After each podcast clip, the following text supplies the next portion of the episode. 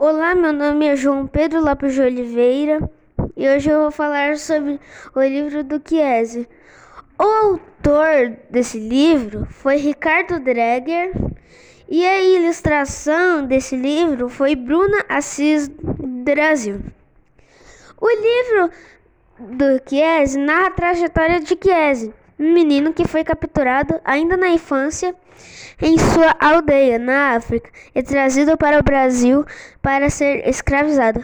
A história de Chiesi é a história de um brasileiro que lutou para conquistar um lugar para ser feliz com sua família, seus amigos e sua gente.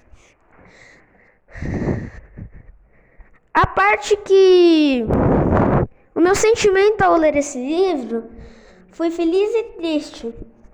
Eu fiquei triste por causa que a família dele foi, foi morta e o Chiesi foi sequestrado quando era criança. Criança mesmo. E eu fiquei feliz por causa do que o avô dele, ele ficou muito feliz quando o Chiesi nasceu. E o avô do Chiesi, ele, ele falou o seguinte: Agora eu já posso partir, pois minha força de vida vai continuar no meu filho e no filho do meu filho.